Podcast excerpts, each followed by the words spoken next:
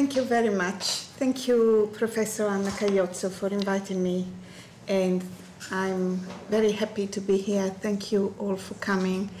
Um, so, uh, my mm, interest uh, uh, of uh, text and image goes back a long time, and I do uh, a lot of work on text and image in manuscripts. And I've given a couple of lectures here, one um, at the Institut National d'Histoire de l'Art, and the other one at the uh, École Pratique. Um, uh, that is one of my area of research. The other area of research, as uh, Anna said, is about objects and the um, connections, the cultural and uh, artistic connections between objects from the Middle East and Europe, especially Italy, and their transformation and transculturation. Uh, and I'm also recently interested also in the connections between text uh, and object because the, obviously there is this incredible um, strong culture of writing in the Middle East, which is which involves not just books, but it also involves objects. So today I would like to um, start with an example uh, which I've studied for a very long time. Uh, the first time I was asked by uh, the pre, uh, a, a, curator in the British Museum called Hugh Tait, who uh, unfortunately passed away a few years ago, to look at this object, which he had inside a cabinet uh, in his office because everybody thought that it was a fake. Uh, it's a glass uh, object, um, very well preserved, as you can see, and it has a figural um, uh, cycle of, uh, of images with an inscription that nobody could understand. Therefore, this the connection between the fact that it was a complete object, that he had a figural, uh, uh, rather, you know, uh, peculiar figural cycle of imagery, and the fact that the inscription could not be uh, read made it a very suspicious object. So it was not on display in the British Museum for a very long time. But Hugh Tait, who was a great connoisseur of uh, art, he had really great experience, although he was not a, an expert in Islamic art, but he always thought that maybe this object was not a fake. And he asked me to look at it. He knew I was uh, uh, looking at manuscripts and I was looking at epigraphy, Arabic epigraphy. And in the course of two years, I actually managed to translate the inscription, to identify the inscription which is made, as we will see, of two different poetic uh, uh, verses.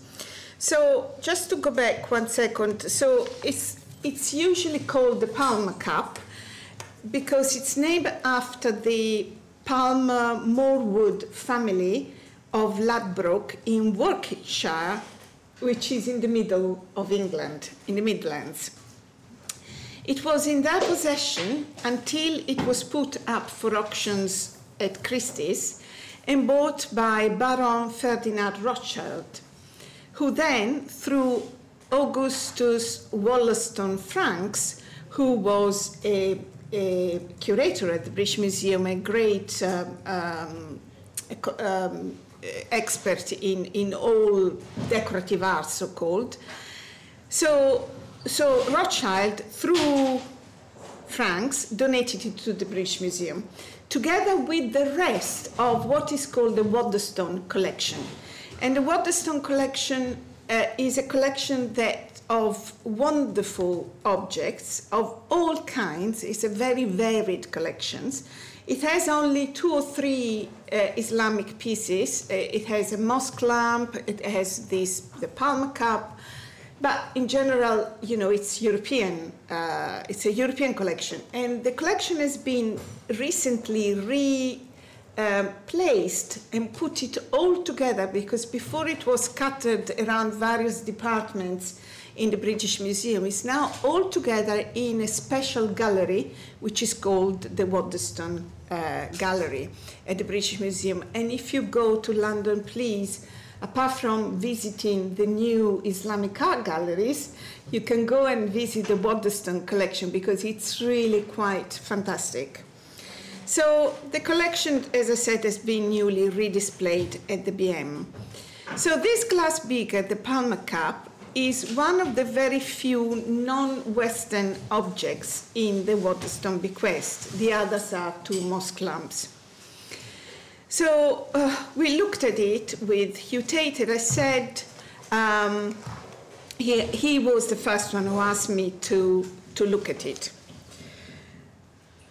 On stylistic ground of both decoration and inscription, the glass can be securely attributed to the Jazeera, an area covering what is now northern Iraq and northern Syria, and probably to Raqqa or Aleppo, which are well known centers of glass production, and to a date in the early 13th century, I'd say between 1205 and 1220.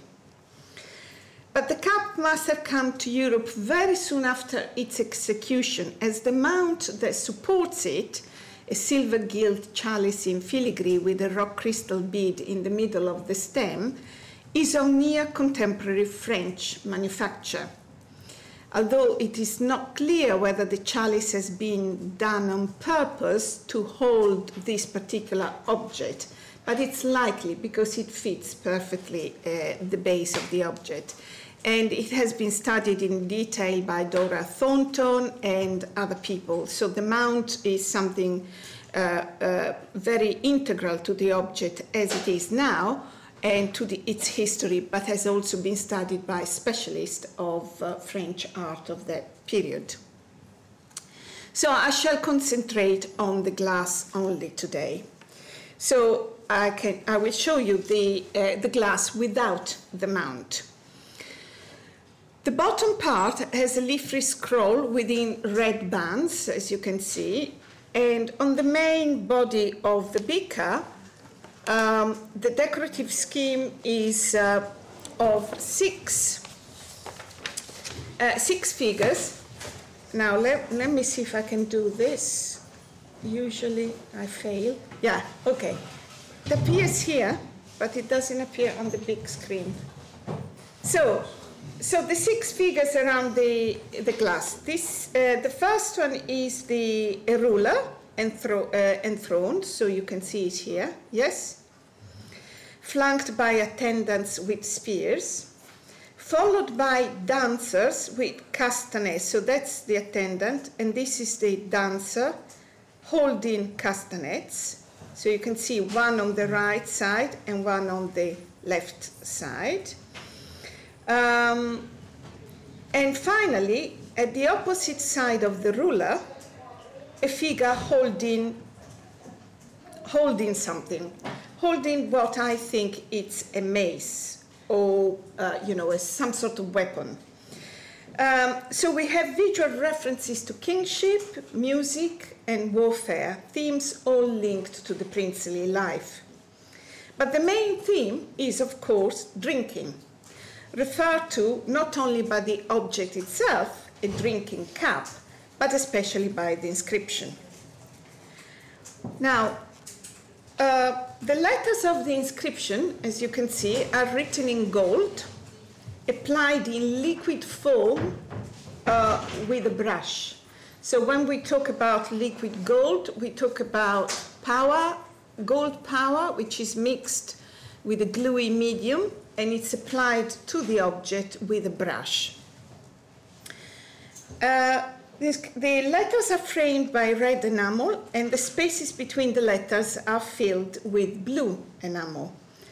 After close examination done both from the inside and the outside of the glass, I was able to reconstruct the sequence of the various stages, which is not, you know, which is not, um, it's something that one has to ask themselves what the sequence was. So, first, the gold of the inscription was written, that was the first stage. to write the inscription in gold. Then the letters were outlined in red. And finally, the gaps were filled with blue enamel. So that is the sequence. In places, the blue enamel covers the inscription, adding to the difficulty in reading it. Scribal and literary practices determine the form of this inscription, both in terms of script, scribal conventions, and content. The script is a good example of Naskh verging to the thuluth, a particular calligraphic style common in manuscripts of the early 13th century. Gold letters framed in black or red, for example, as in the Palmer Cup, are also found in manuscripts, as for example in a Maqamat uh, manuscript here in Paris uh, at the Bibliothèque Nationale, which is of North Jazeeran pr- production, probably early 13th century. It's possibly an Artuqi manuscript. Uh, as you can see, that the title uh, of the painting and of the section is written in gold, outlined in, in uh, uh, brown or black ink. So the text is the Maqamat by al-Hariri, one of the most celebrated and most difficult of classical Arabic prose narratives. You can see the gold letters. Um, now, if we are looking at the uh, at the drawings of the inscription on the glass, uh, is made of two separate verses, both belonging to the Khamriya genre which is wine drinking genre, Bacchic poetry, which became very popular in Arabic literature from the 8th and the 9th century onwards. One verse reads, They say, Repent, while the cup is in the hand of the beardless youth, and the sound of the third strings is loud. Now, the strings are those of the lute, a standard accompaniment to courtly drinking parties. This is a slightly shortened form of the verse, which, when in full in the meter tawil, adds more strings. And it says, They say, Repent, while the cup is in the hand of the beardless youth, and the sound of the second and the third string is loud. So, what happens is that um, so this this would be the the verse in full, which is the verse that you find in the anthologies of this particular poet, and we'll come to it in, in a second. Yakuluna tub wal katsufi kaf في أغياد وصوت المثالث علي. It should say مثالث علي. Um, So the shortening, again, something that contributed to the difficulty in, in interpreting the verse, is, I believe, deliberate. Uh, the re- and the reason for it is linked to the decorative scheme of the beaker, as we will see. So, so what happens is that wasaf al-mathani wal-mathalithi ali becomes al-mathalith. Yes? So the, the bit in between the brackets here is not written. And this is what is known in scribal uh, terms, also in manuscripts, haplography. It's, a, it's a, an example of haplography. So it's not a, a mistake from the part of the scribe, but it's actually something that is has been planned. So that the, the first part of the word, of the first word, and the last part of the second word is the same. And the, the bit in between is omitted. Is that clear? Yeah? Um, so as I said, I think that this contraction of the uh, verse is deliberate for reason linked to the decorative scheme of the, the Bika, which I will um, talk about in a minute. The other verse uh, in the Munsarih meter is truncated, is not a full verse, and it reads, I pass, I pass by the vineyard, behind its wall I'm scorched or struck by, and then the verse does not continue. So another six syllables would be needed to complete it. So that's, that's the transcription of the second verse. أمر بالكرم خلف خيته talfahuni, and then six syllables are missing. So after a long uh, search, I found that the first verse is by the 10th century Iraqi, poem, poet Kushajim, who died in 961. Known for his nature and wine poetry, it is cited in a literary anthology made by the 15th century poet An-Nawaji, who sets it in the context of a sad and at the same time amusing story, which I'll briefly summarize, and this is quite interesting. So, the story goes that during the reign of the Umayyad Caliph Marwan, wine drinking was prohibited, and the police patrolled the streets. One night, they found a very handsome but very drunk man who was reciting love poetry. When he was challenged, the man defended himself by saying that as he was a stranger, he hadn't heard of the prohibition to drink wine. The next night, the same young man was found more drunk than before, reciting the verse on the Palmer cup. They say, Repent, while the cup is in the hand of a beardless youth, and the sound of the second and third strings of the lute is loud. In the anthology, we have the continuation of the poem with the following line, because that, that verse I just uh, mentioned is the first hemistich of, of a verse, so it's only the first line. The second line is omitted from the glass, but the anthology continues with the second hemistich, which says, but I said to them, even if I were to feel repentant and I saw this in a dream, it would still seem proper to me. So basically, even if, you know, I saw this in a dream, I would continue to drink. Um, the police again cautioned him and went away. But on the third night, there he was, drunken than ever, reciting a verse on the pangs of the separated love. So he was, you know, a very sad guy who obviously suffered from some love problem. This time, the police brought him in front of the Caliph himself, who inflicted on him 80 strokes. To which the man said that as he was a slave, he shouldn't have been given the, ban- the punishment of free man, because as slaves should receive only half of the punishment, and that he was asking for compensation. So the Caliph Marwan asked, Okay, what do you want in terms of compensation? To which the man said that he would be happy to be granted license to drink whenever he wished. So the Caliph considered him a witty fellow and made him one of his companions. When I first read it, it was not possible for me to identify the author of the second truncated verse. I, I managed to read it, but I didn't know who had wrote it.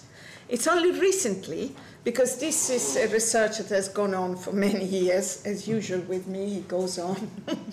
uh, so, recently I've, I've been uh, able to identify it as a certain Ibn al-Muhtasib. As a poet, he, um, he is rather obscure, but we do know that he was born in Baghdad and that he died in 1201, which actually is very interesting because then 1201 is, provides also terminus in terms of dating the the glass. He was appointed as a Waqf supervisor of the, the famous Nizamiya library in Baghdad and is reported by the 14th century historian Ibn Kathir to have been a good poet. The poem from which the Palmer Cup quotes begins with the theme of wine and intoxication, but ends with a condemnation of it because it is forbidden, and with the theme of repentance. So, for those who knew it, it had resonance with the first verse, uh, where the delights of drinking outweighed the call to repentance. So, as reported by Ibn Kathir, Ibn al Muhtasib's verse runs in full. I pass by the vineyard, behind its wall, I'm seized by rapture's delight. And the next line produced with an interesting temporal conceit. I became intoxicated yesterday if I intended to drink tomorrow. How amazing! How amazing is part of the verse. Do you is it clear? Is it clear or not? So, so I pass by the vineyard. Behind, its wall, I'm seized by rapture's delight. So in the Palmer Cup, there is only I pass by the vineyard. Um, behind its wall, I am, and then, yes, I'm struck probably. Um, so the next line is I became intoxicated yesterday, intending to drink tomorrow. So it's like even the thought of drinking tomorrow makes me intoxicated, yes? Um, so on the cap, we have the same first hemistich, but only the first word of the second, which is a different one. The text is reported by Ibn Kathir as tahduni, to which corresponds on the cap talfahoni, meaning I'm scorched or struck, uh, instead of I'm seized by. But to find textual variance is perfectly normal. But given the difference in meaning between the two verbs, one would expect the remainder of the hemistich to be different too, and a variant version of the whole has yet to be found. So for objects like the Palmer Cup, research is never ending. Um, now, let's now talk about the decorative scheme. So this is a drawing of the uh, of the six figures with on top the inscriptions as if they were on a flat surface. The space that the first verse occupies includes five of the six figures depicted. So it goes, um, yes, it goes from here to here, yes, and includes five of the figures. Shortened by the haplography that I explained before, it stretches exactly and surely intentionally over the ruler and the four figures symmetrically placed around him.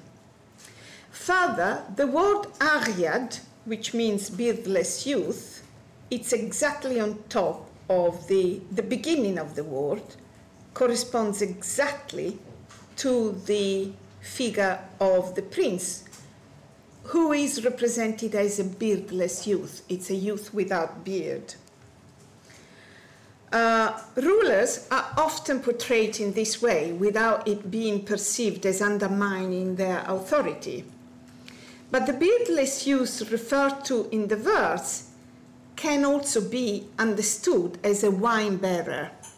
So here we have a visual verbal pun appropriate to the conviviality of the situation in which the cup would have been used. The ruler drinks from the cup which he himself is portrayed as having served. But it doesn't end there, for the Palmer cup offers us another, another visual pun, indeed a double one. So this is a detail of the ruler, and you can see that the ruler is seated on a throne um, you know, flanked by the attendants with the spears. And he is in the position of holding something. And usually, usually you would hold, you would have the representation of holding a cup or a beaker. But he doesn't. his hand is in fact empty, so that one can identify the Palmer cup itself as both the one referred to in the verse and as the one which the ruler will in reality grasp. So there is this double visual and, and verbal pun. Also to notice that one of the dancers is directly positioned under the words Mathalithi Ali, the string of the, uh, the lute. Let me just go back to this. Um, so, so the reference to music. And one of the spear bearer is under the word tub, repent. So each one of these figures has a, a corresponding uh, section of the text. Now, the sixth figure is what I call the mace holder. And the truncated verse runs above the sixth figure here. It has been suggested that he could be a polo player, but it would be strange to have a representation of a polo player without a horse. And usually, representation of polo sticks are different, with the stick having quite clearly a hammerhead, like in this painting. I still maintain, therefore, that the object he is holding is not a polo stick, but a type of mace called nashach. In this beautiful representation in a manuscript of the Munis al Ahrar, in a collection of poems uh, of circa 1340, probably made in Isfahan, you can see among various types of mace one that is identical to the one represented in the Palmer cup, this one. The question then arise, arises um, of the function of the sixth figure in relation to the other five. And here, the transparency of the glass is a crucial factor, allowing us to make connections. And that's, you know, by looking at this beaker, really studying very, very carefully, sadly, I remember that with um, at the beginning with uh, Hugh Tait, in order to read the inscription, to arrive at a reading, we had put paper inside the glass so to see the inscription resulting a bit better from the outside for me to be able to trace it and to read it. And it was only when we took the paper off the glass that I was struck by this concept of the transparency of glass and how correspondence is not just between the figures and the text, but it's also through the glass. And you find that the castanet players are on one side and on the other side, and if you look through the glass, you can see the other one in front. The mace holders, again, you can see the other one through the glass exactly at the opposite side.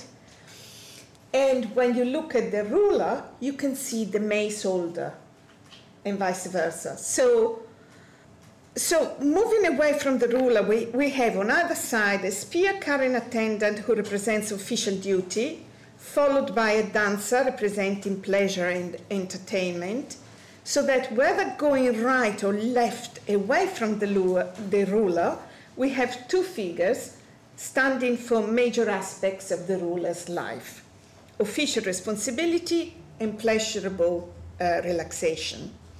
These two are complementary but also contrastive, and the opposition between them is played out by their being placed on the glass in such a way that looking directly through, you see the other one. So, likewise, the figure opposite the, the ruler is the mace holder, who is complementary to him and by implication virtually equal representing his significant alter ego, the military commander. How, though, uh, might this figure be related to the verse above? I'm suggesting that behind its wall, remember, I, I walk behind its, uh, uh, through the vineyard behind its wall can be interpreted to refer the wall of the beaker itself, ready to receive the wine that the vineyard will produce. But at the same time, the word directly above the mace holder is ha'it, ha'it, could be thought of in a second punning reference to have the sense of one who protects, who guards. Behind its wall, he guards. We would then have um, all figures the prince, the dancer, the spear bearer, and the mace holder all with a coded identification in the words directly above them. Okay, so there are other objects with poetic inscriptions.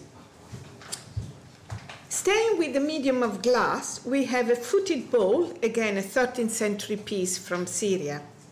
The script style is similar, but the line quoted relates to love, although those familiar with the poem would know that wine appears thereafter. Indeed, already in the next line. The author of the poem of this footed ball I've just been able to identify is Asharif al Aili, who uh, was um, um, was was active between circa it's not quite uh, sure his date of birth but between 916 and 1060 and he's famous for his garden poetry in which love and wine are celebrated the verse in the meter Kamil goes on the appearance of the brilliant shining oh the appearance of the brilliant shining moon or the figure of a tender sprig blooming.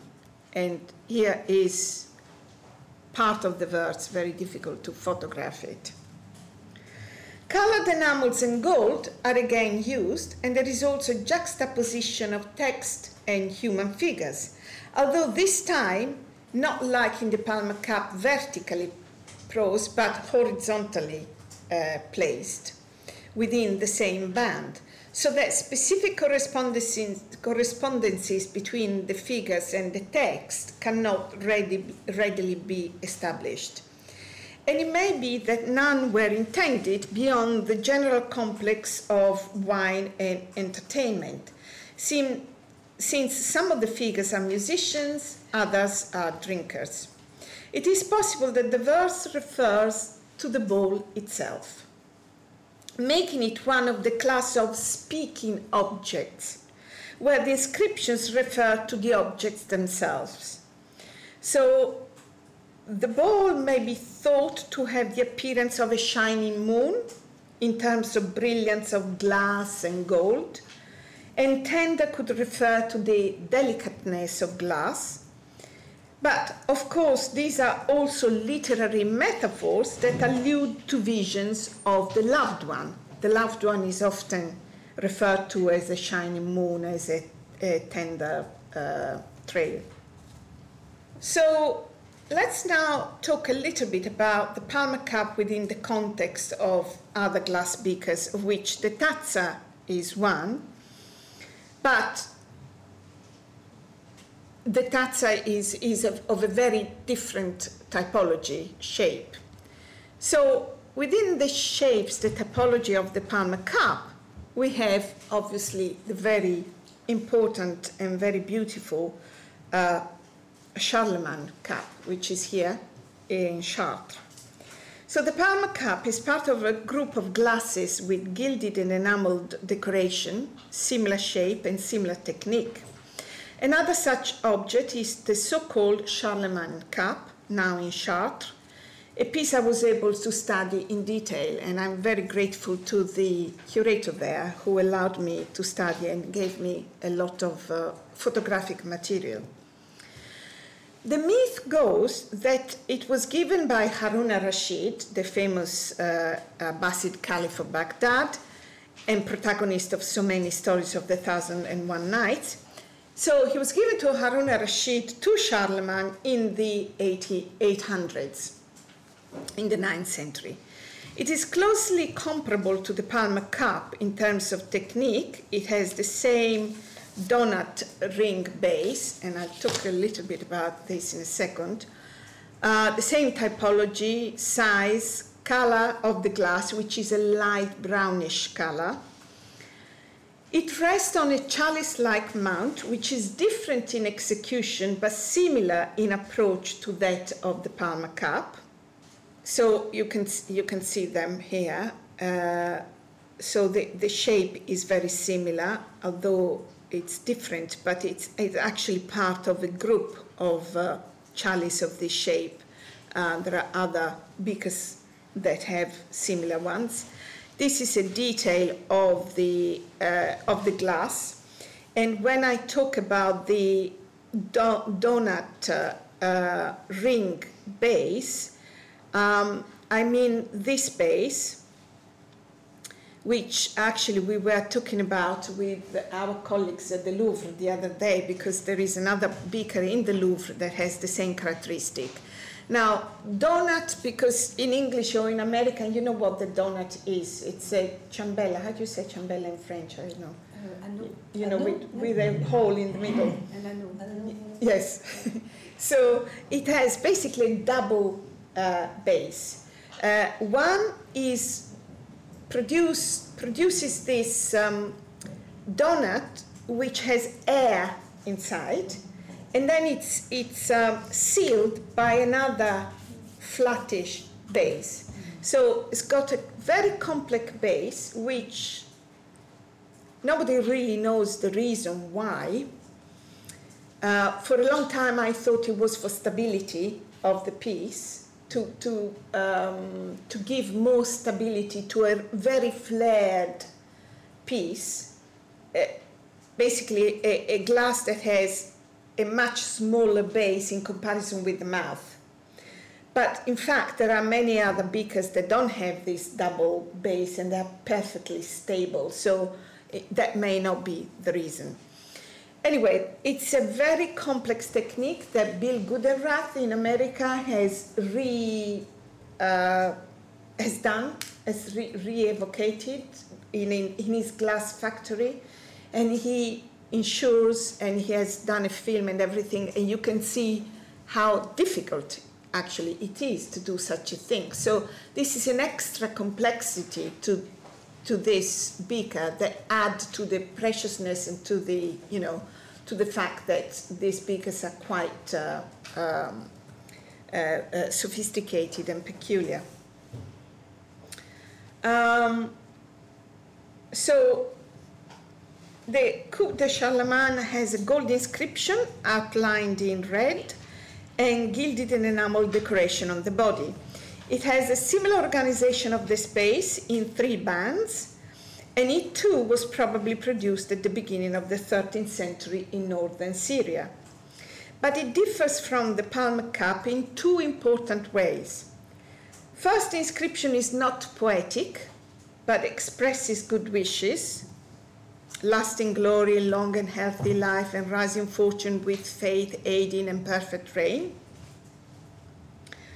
Uh, it's an inscription that, to introduce another medium, is appears almost identical in a ceramic bowl in the Louvre.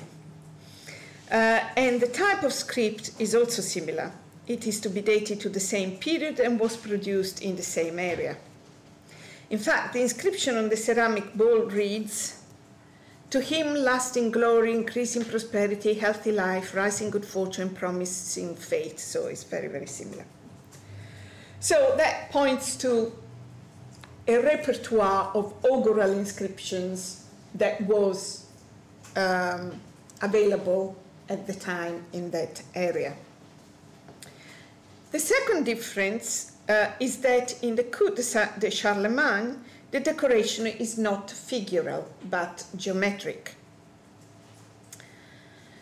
The decoration on the Charlemagne cup is extraordinary in the execution and precision of the design and layout.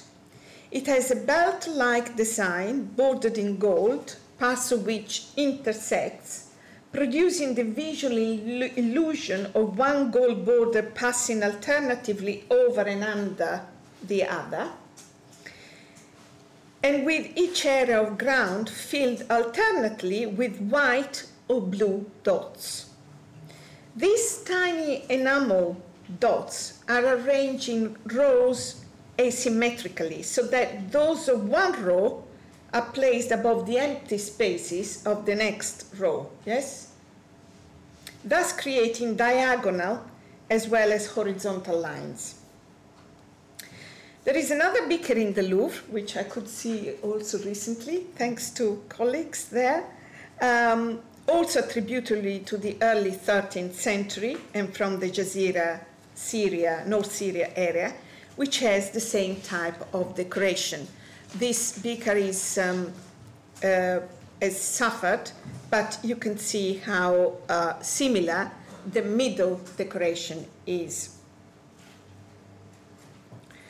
Although not as flared as the Palmer cup or the cup of Charlemagne, it has the same donut ring base, these two. And if you, I don't, I don't know, you can't see it because the glass is not very transparent, but it has the same type of, uh, of base.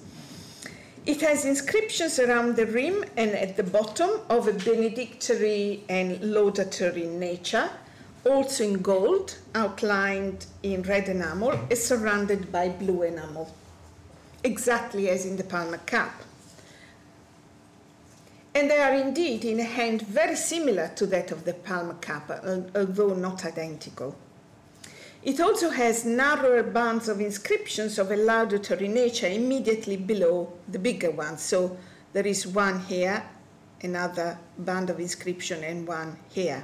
Uh, these are in a different hand and are very similar in content and style to those on the beaker with uh, the polo players. Now, where is the polo player beaker? I will show it to you later, I hope.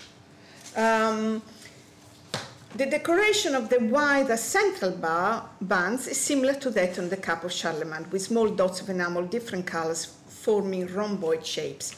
Now, what I wanted to to impress on you is the difficulty of actually applying. Maybe if we go to the Coup de Charlemagne, we can see it better. Actually, applying these dots of enamel on the glass. So, in, in the, there are some uh, example of this, not just the, uh, the beaker in the Louvre, but there are fragments that are found, for example, in the V&A, but in other collections. And where the dot of enamel has fallen, it's not there any longer, you can see the impression on the glass of these little dots, which is like a, a depression, a circular depression.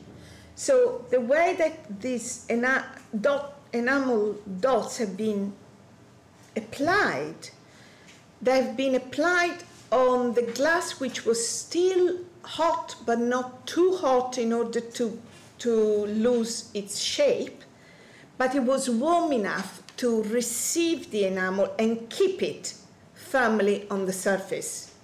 Now, the other thing that one needs to take into consideration is the different um, uh, temperatures at which enamels and gold. So, for example, white enamel has a different temperature from blue enamel because of, of its const- mineral constituency, constituents.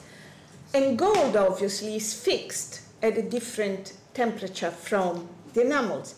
So, in this very complex objects, you can imagine how difficult it is and how experienced you must be close to the furnace in putting the glass in and then out and judging exactly how long it stays for one thing and then coming out and then it goes in again and then it comes out.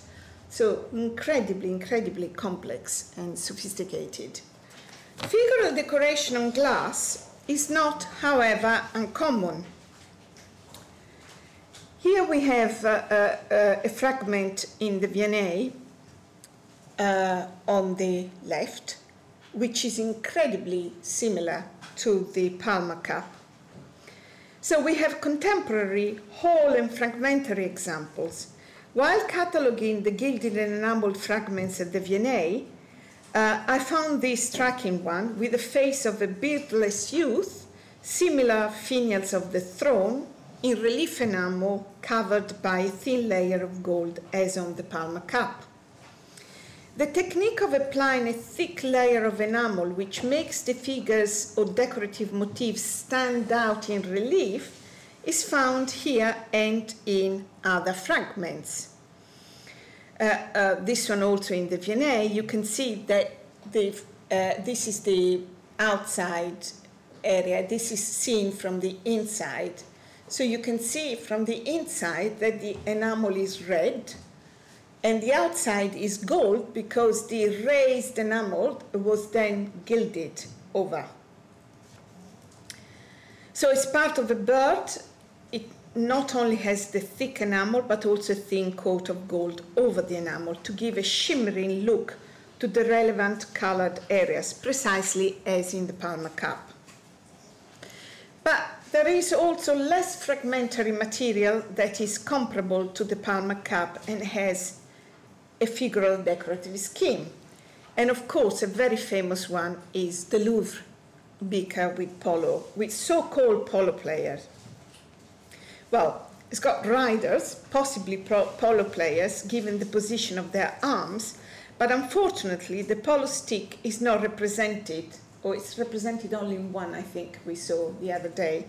Um, all the enamels have fallen away. It has the same type of foot with the donut ring, I actually checked, and with gilded and enamel decoration somehow reminiscent of, uh, well, I think they are reminiscent of ceramics of Iran of this period, the Minai ceramics.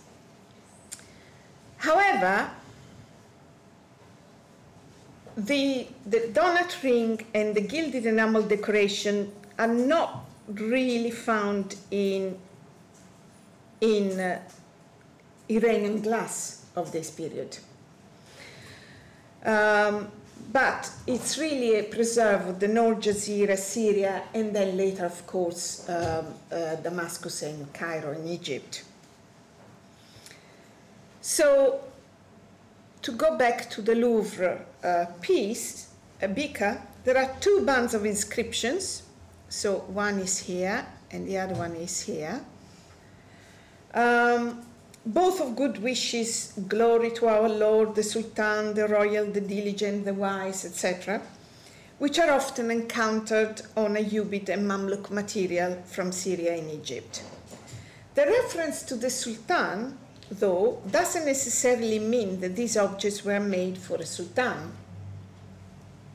This is a detail in black and white because I think it shows better the fact that whereas the inscription is on the outside of the glass, the red band that provides the background is painted on the inside of the glass, thus exploiting the transparency of the material to give it depth and a sense of three dimensionality. Can can you see that? So basically, the inscription in gold is on the outside, whereas the colored red band is on the inside, is painted on the inside of the glass. So again, there is a, you know, uh, playing on the, on the transparency of the material. Two famous figure gilded and enamel glasses are the Baltimore beakers, attributed to Syria and datable to the mid 13th century. The content of the inscriptions is very similar to that of the beaker with the riders we've just saw, but the iconographical theme and the style of clothing of the figures clearly associate them with a Christian environment. So this is the peripheral view of one of them, um, and this is the, the other one. So um, in particular, we find stylized but easily recognizable representations of the Holy Sepulchre, a figure riding a donkey, which is here, uh, possibly a reference to Christ's entry in Jerusalem, and what had been described as priests or monks, these long, elongated figures with this type of clothing.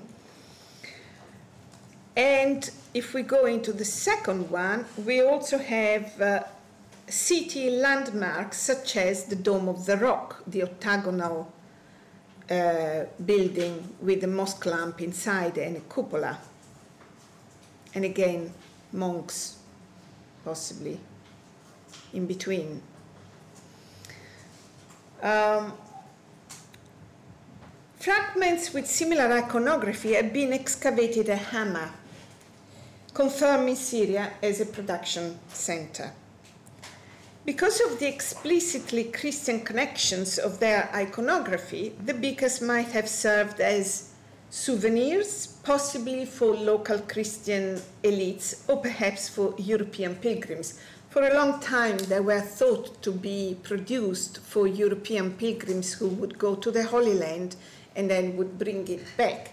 But I wonder whether there was also a local consumption or a more local consumption between the Christian communities that could have actually uh, be uh, interested in buying such, uh, such materials. The Luck of Edenhall is another example of a beaker decorated with enamels and gold made either in Syria or Egypt, but later than the Palmer Cup. It's a remarkable piece with a non figurative floral decoration, not organized into bands, but covering the whole surface, although following a very organized and well thought out plan. So it's not like you find often in the literature that the decoration is scattered around, but it's not. It's very well thought out. It too has a donut ring base, so it belongs to that group of uh, beakers with that particular base. Uh, and you can see it here actually, it's quite clear from the, uh, from the photographs. Like the Palmer Cup and the Coupe de, Charlemagne. It is perhaps one of the last objects made with this particular technique as later Mamluk pieces of the 14th and 15th century no longer have this characteristic. Indeed, the general morphology also dies out, and later beakers don't have the same elongated shape with such a flared mouth. For this reason, and for stylistic reasons regarding the decoration, I believe that the Luck of Edenhall is not as late as has sometimes been proposed, but probably belongs to the second half of the 13th century. It was probably in Europe at least as early as the 15th century, as it has a leather case believed to have been made especially for it in the 15th century. The case is decorated by stamped and cut work. The lid bears the um, IHS acronym, Jesus Hominum Salvator, Jesus, Savior of Mankind. Um, it has been suggested that this formula would further protect the beaker from damage. The glass was in the possession of the Musgrave family of Edenhall in Cumberland, again somewhere in England, in the middle of England, well, North England actually.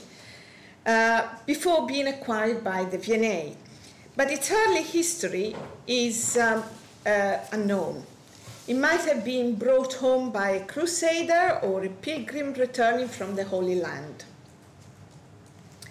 So the Palmer Cup, the Cup of Charlemagne, and the Luck of Edenhall all are composite objects as they include a European mount or a case, and a testimony to the European admiration and appropriation of Middle Eastern objects of evidently outstanding craftsmanship. But particularly in the case of the Palmer Cup, there is a further aesthetic dimension that its new European owner could not have had access to. The layers of subtle cultural meanings that are created by the interplay of text and image. Its network of allusions that only a sophisticated audience could appreciate make the object not just a functional artifact, but one that embodies and projects the courtly pleasure it was designed to serve. It would accordingly belong to the class of autoreferential speaking objects. Instances of objects speaking through poetic inscriptions can be seen in all sorts of media, as in a fragment from an Iranian ceramic jug found in Jerusalem and dated by archaeological context to the Ottoman period, though some people think it's much earlier, uh, which has the last part of the third and fourth hemistich of one of the Rubaiyat of Omar Khayyam, who was the famous poet uh, between 1048 and 1131. The full quatrain reads This Jack, like me, was once a lover distraught, ensnared in the loops of a beauty's curls. This handle that you see rested on its neck is a hand that cradled the one he loved. Interestingly, the first verse of the quatrain it's also called upon by the contemporary Iranian artist Nasser Ovissi. For a still, still life painting with a jack and bow, now in the SARS collections, um, are found there. So the, the first part of the Rubaiyat is, is written here. As well as bearing incidental testimony to the continuing appeal of Omar Khayyam's poetry, Ovissi's painting both separates and combines object and text. So there is a continuation of this interplay of object and text in contemporary Iranian art. The heavy outline, outlining and use of shade on the bottom part of the painting projects the three dimensionality of the two vessels forwards, separating them from the tangled text high above. But once deciphered, the text engages with them, projecting them now into an emotional space. From speaking object, we move to spoken for objects, mute but invested by the painter's agency with human and cultural meaning. There is a, a, mention of the 10th century Kitab al-Muwashsha, or Book of Ornament, uh, by the Iraqi belletrist Muhammad al-Washa, who died in 936, who mentions inscribed objects bearing verses written in the first person so that the literate viewer gave voice to the object when he or she read out the text. For example, one mandil, which is a fine handkerchief and personal item, item that can be passed between lovers as a token of affection, contains the following inscription I am the handkerchief of a lover who wipes his tears on me, then offers me to his beloved who wipes on me some wine. Right, that's, that's it. Thank you very much.